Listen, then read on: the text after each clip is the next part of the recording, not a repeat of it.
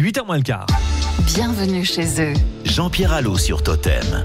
C'est sur les traces de Joséphine Baker que vous nous embarquez ce week-end, Jean-Pierre, quelque, quelque part dans le château qui a accueilli pendant quelques années tous les enfants du monde. Si certes la dépouille de Joséphine Baker repose désormais au Panthéon, c'est en Dordogne, au château des Milandes, que le culte de la vedette de musical est le mieux entretenu.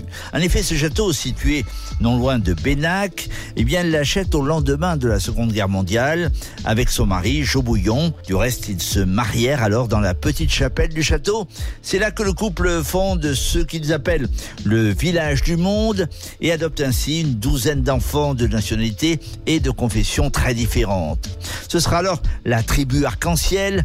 Les Milandes deviennent alors un lieu touristique dans les années 50 et pour ma part, c'est au cœur des années 60 qu'il m'a été donné le privilège d'apercevoir cette dame qui déambulait dans son parc avec sa tribu et une carrière d'animaux.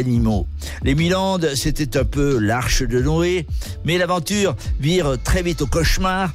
Jo Bouillon est un peu fâché avec les chiffres et sans jeu de mots, l'expérience touristique prend le bouillon.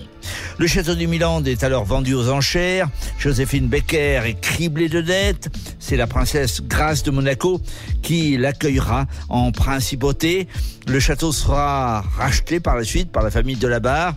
Et aujourd'hui, c'est Angélique de Saint-Exupéry qui s'évertue à faire de ce château Renaissance un lieu voué au culte de cette américaine qui avait euh, deux amours, son pays d'origine et Paris. Paris et cette France qu'il a honorée en lui réservant en 2021 une place au Panthéon. Ce fut du reste la sixième femme à entrer au Panthéon. Aujourd'hui au Milan, un musée est consacré à la menace de revue, à la femme résistante, humaniste. Son empreinte est toujours là, au luxe de ce château. Il faut opposer la misère, la misère qu'elle a connue, euh, petite fille dans le Missouri. Les amoureux de la nature et du musical y trouveront leur compte avec cette dose de nostalgie que procurent les lieux toujours habités par les fantômes de l'histoire. Merci Jean-Pierre pour ce portrait. Bienvenue chez eux à retrouver en podcast en ligne sur radiototem.net et l'application